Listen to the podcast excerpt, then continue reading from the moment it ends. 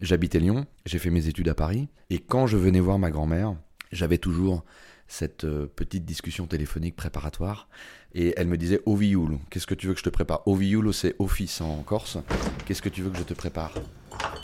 Oui Magazine présente. Une fringale? Des friots.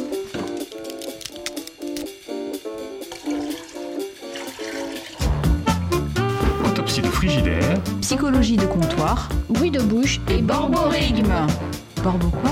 Borborigme.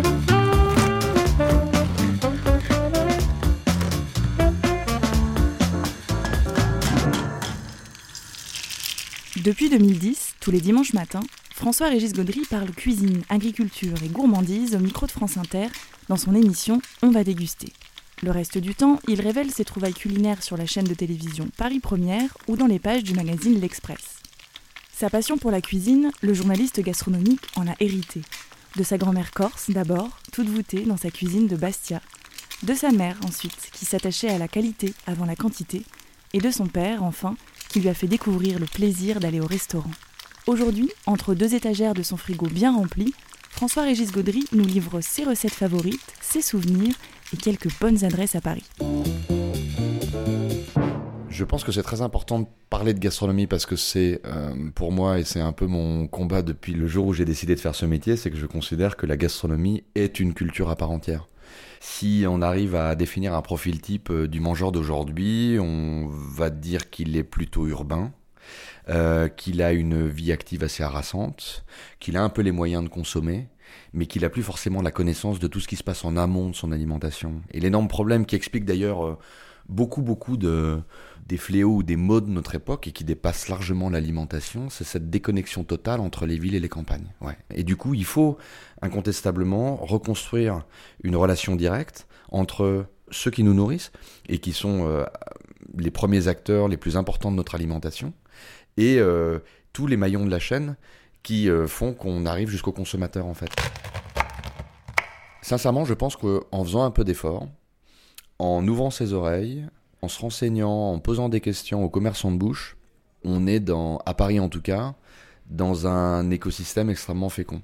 On sent un vrai frémissement qui tend vers euh, effectivement une prise de conscience agricole et donc une prise de conscience alimentaire.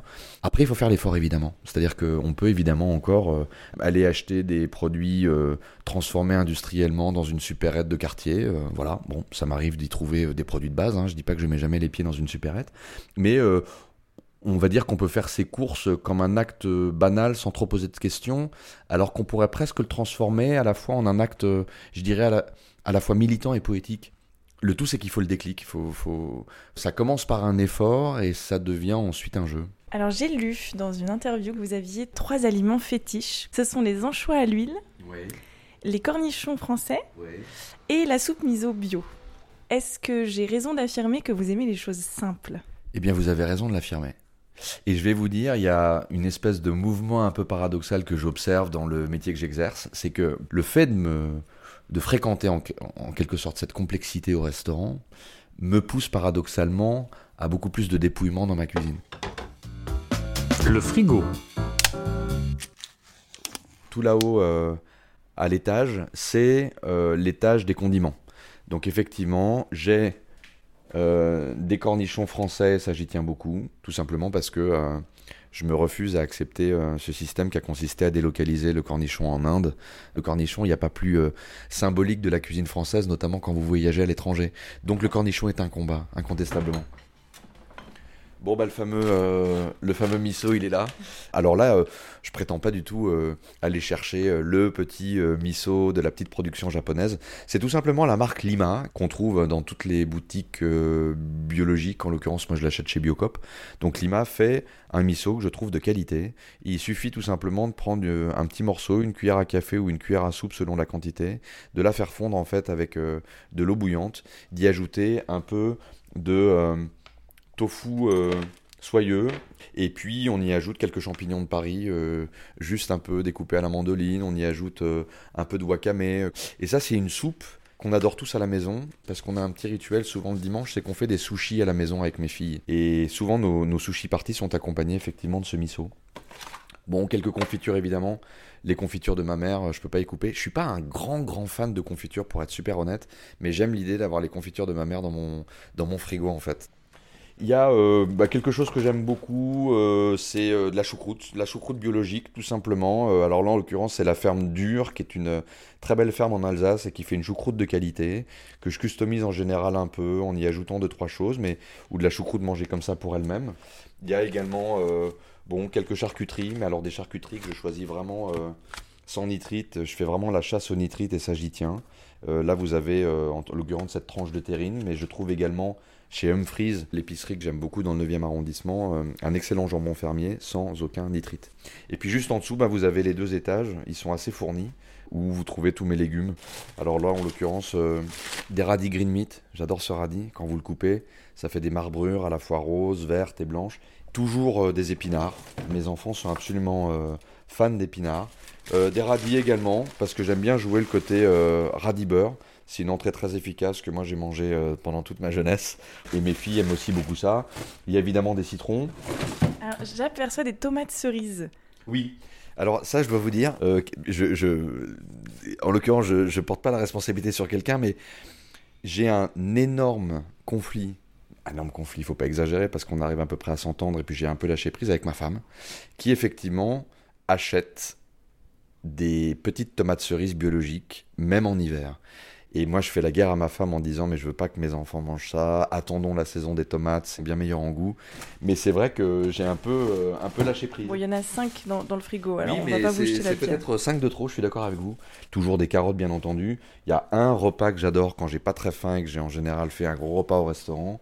C'est de prendre une belle carotte euh, de pleine terre, un peu sableuse, de la nettoyer, de l'éplucher à l'économe et de la croquer comme ça, comme un lapin. Ça, j'ai toujours fait ça depuis tout petit. C'est manger des carottes crues, c'est ma passion. La recette.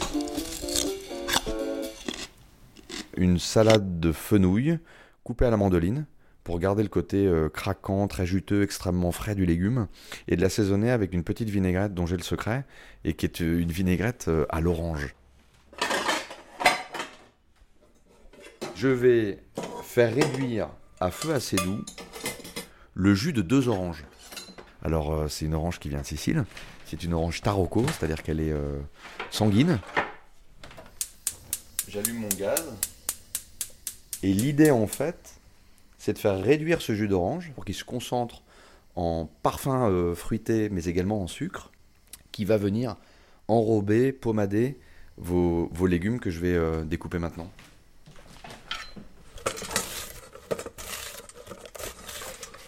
Voilà. On va vérifier, on va regarder euh, ce qu'il en est du jus d'orange. Là, on se rend compte que vous voyez, ça mousse. Là, on y est. On est vraiment sur quelque chose d'assez euh, sirupeux, avec encore évidemment euh, de la fluidité. hein. On n'est pas sur un caramel. Il est impératif de laisser ce jus d'orange réduit refroidir dans sa casserole, tout simplement, puisqu'on va monter la vinaigrette à même la casserole, avec juste euh, de l'huile d'olive et de la fleur de sel. J'ai presque honte parce que c'est une vinaigrette extrêmement simple. Euh, une vinaigrette qui m'a été apprise par un chef que j'admire beaucoup. Il avait deux étoiles au guide Michelin dans un restaurant en Toscane qui s'appelait Gambero Rosso. Il s'appelle Fulvio Pierangelini. Et il faisait une, une fameuse recette avec du fenouil cru, des crevettes qu'il euh, liait justement avec cette vinaigrette à l'orange. Et ça donne euh, vraiment euh, une sensation merveilleuse. Donc là, on est devant notre jus d'orange qui a légèrement refroidi. Et là, nous allons verser en filet, mais de manière à ce que, comme pour une mayonnaise, l'émulsion prenne entre le jus d'orange réduit et l'huile d'olive, qui affiche presque la texture d'un coulis. Et évidemment, un peu de fleur de sel. Alors ça, je le fais à la fin.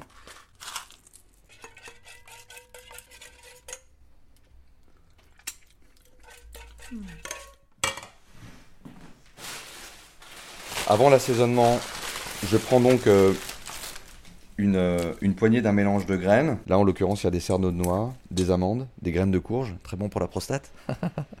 il y a également des raisins secs. Et ça donne quelque chose de super excitant. Ouais, c'est bien.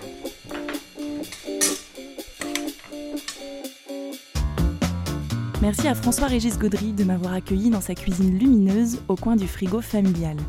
C'était un reportage de Pauline Boulet avec un générique de Boris Mélinan. Tous les épisodes du podcast Une fringale les frigos sont disponibles sur magazine.laruchekidiwi.fr. Bonne journée à tous, la bise à tous les gourmands.